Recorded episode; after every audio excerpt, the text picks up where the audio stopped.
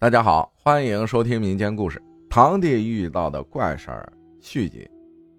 还有一件，有一次我堂弟起得早，天还没亮就去了学校，路上黑蒙蒙的，在快走到一片坟山边上时，听到前方有狗在叫，山上有人在说话，叽叽喳喳，听不清在说什么。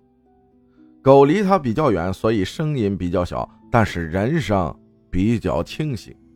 他就纳闷了，我还没走到坟山下呢，怎么这么清晰啊？所以就往坟山上看，什么也没看见，黑黑的，感觉狗子就在朝山上叫。不一会儿，他就走到了山下，声音更清晰了，仿佛就是有人在旁边开会，而他就从旁边走过。虽说是在山下，但是离山上的坟。也还有一段距离，怎么会听得这么清楚？再说山上什么也没有啊！前面人家的狗越叫越大声，他已经十分确定，就是在冲着他这个方向叫。这时他也怕了，但还是故作镇定的继续走着。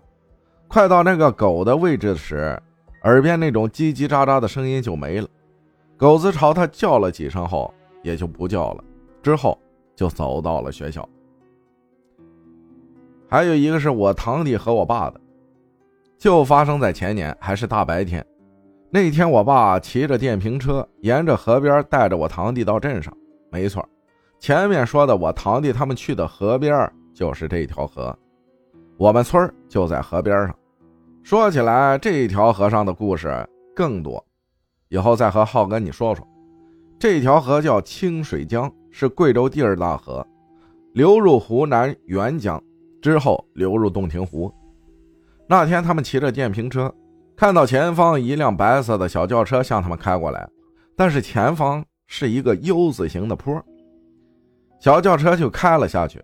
过了一会儿，没见车子开上来，我爸快到那个坡时还按了一下喇叭示意了一下，结果到那个坡，什么都没有。我爸和我弟懵了。我爸就问我堂弟：“你看到一辆白色车开下来没？”我弟说：“看见了。”奇了怪了，那车呢？这儿就一条路啊。那个地方离河边隔着几片田，路就在田边。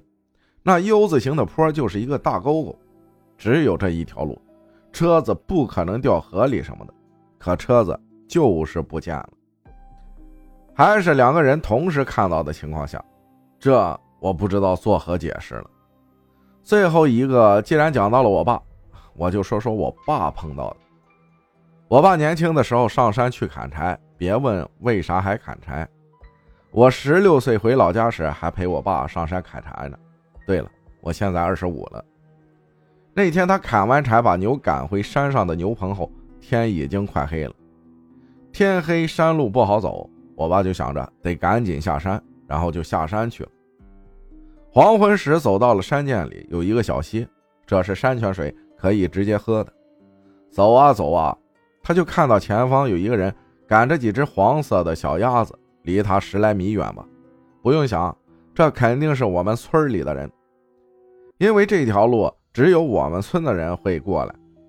他就想赶上对方，一起回去，路上也能聊聊天可他不管怎么走。对方永远和他差着十几米，我爸就想不应该呀，这赶着鸭子还能走这么快？我爸就喊了声：“前面老哥，等一下！”对方就像没听到一样，自顾自的走着，赶着小鸭子。我爸又喊了声：“你谁呀？等一下呀！”还是没反应。我爸就觉得不对劲了，不会碰上了什么吧？他也没敢多想，继续走着，想看看路上还有没有别人，就回头看了看后方没人，接着就转回头看前面。这时，前方的人和小鸭子都不见了，他吓了一跳，赶紧跑回了家。都讲了这么多了，我再讲个我同学和我说的话。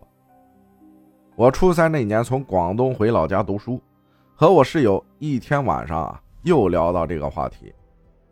他说，他爸小时候有一次早上去山上放牛，在山上找了块草好的地儿，把牛一放就到一边玩去了。这时啊，山上起雾了，可雾并不大。过了一会儿，他听到山下传来敲锣打鼓的声音，他知道这是戏班子来唱戏了，就往山下看去。果然，看到一队人牵着马，驮着大箱小箱的在路上，他激动坏了。他们小时候看这个，就像是现在的看电影一样，而且那个年代一年也看不了几次，所以他把牛一拴，就下山去了。他一路快赶，也没赶上戏班子。这时啊，来了个村里人，他就问：“刚才那个戏班子到哪个村去演了？”来人一脸懵逼，说：“啥呀？什么戏班子啊？就是刚才那个呀！一堆人，有马有驴的。”他说道：“没有啊，没看见。这儿就一条路，我从这村里过来，没看到什么戏班子。你看地上。”来人指了下路。这哪有马蹄子印呢？这么大匹马走路没印子，可能吗？他爸看了看路上，确实没什么马蹄印难道说见鬼了？可他明明看到了有个戏班子过去了，还听到了敲锣打鼓的声音。如果眼花看错了，难道听到的也是假的？